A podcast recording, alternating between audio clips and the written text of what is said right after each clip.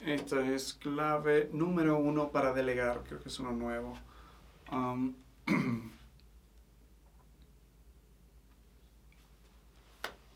Bienvenido a Tips de Liderazgo, tu consejo diario diseñado para ayudarte a motivar a tu gente, generarte más ingresos y avanzar tu carrera y tu liderazgo.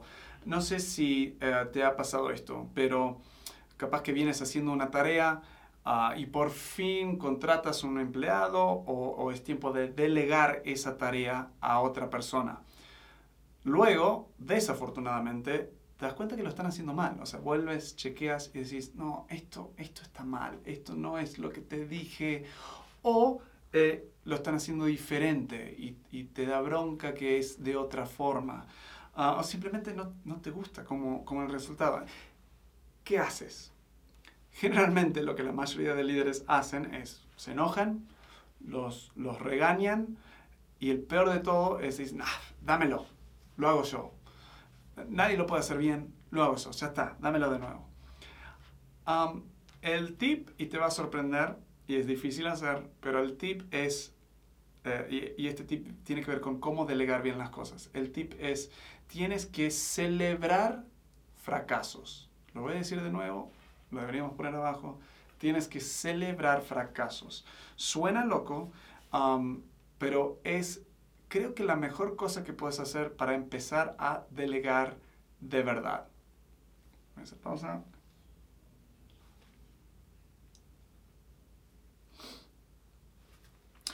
Muchos piensan que han delegado.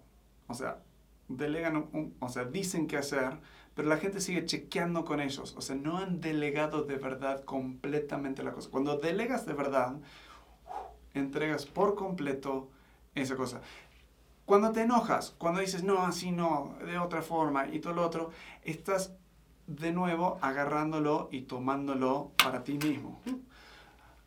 No tienes que hacer eso, ya ahí no delegaste, sigues en control tú de la cosa. Entonces, para delegar tienes que completamente soltarlo y tu gente va a observar. O sea, si tú lo estás regañando, eh, enojando, dices, no, no me lo dio de verdad, o sea, lo sigue tomando él es responsable, el líder es responsable, entonces no me voy a forzar tanto porque a fin de cuentas es, es lo del líder. Cuando delegas de verdad pones toda la responsabilidad sobre ellos. Ahora, no estamos diciendo que no procesas esto con las personas. pausa.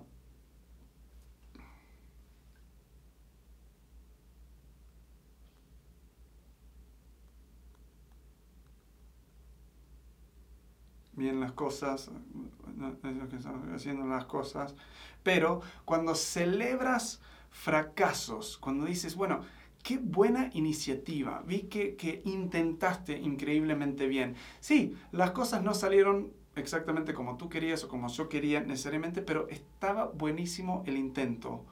O otra forma, o sea, vi lo que hiciste y tú qué piensas, cómo lo ves, ¿te gusta el resultado?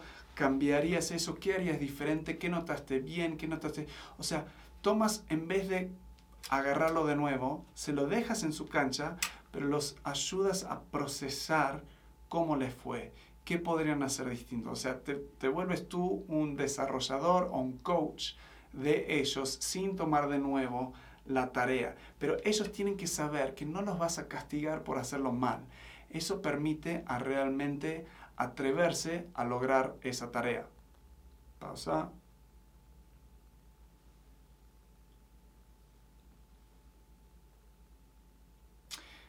El resultado de todo esto, uno es libertad. Vas a por fin tener libertad de enfocarte en otras cosas. Vas a tener tiempo para enfocarte en otras cosas.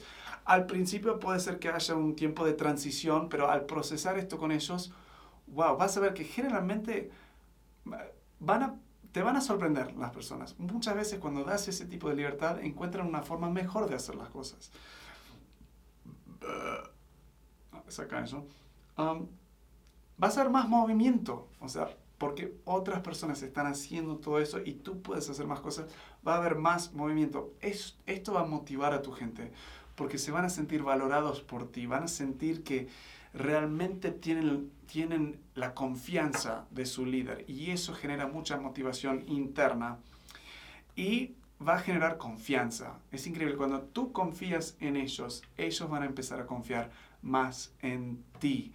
Y entre ellos va a generar todo y profundizar los niveles de confianza de tu equipo. Muy pocos líderes logran delegar de verdad, de verdad, delegar que ya saben, lo delegan y saben que no se tienen que preocupar. Es un proceso, pero te animo empezar a celebrar fracaso. Nadie hace algo bien la primera vez. Última metáfora y te dejo, no sé si nos pasamos de los cinco minutos o no. Un niño que está empezando a caminar, cuando se cae al piso, ¿qué dices? No, ¿qué, ¿qué hiciste? ¿Qué idiota? ¿Por qué te caes? No, tampoco lo levantas y dices, jamás te voy a permitir caminar de nuevo. No, lo celebramos. Muy bien, dos pasos, increíble. Levántate de nuevo, pruébalo. O sea, es lo mismo con tus empleados. Tienes que celebrar estos fracasos para que ellos realmente aprendan a ejecutar efectivamente.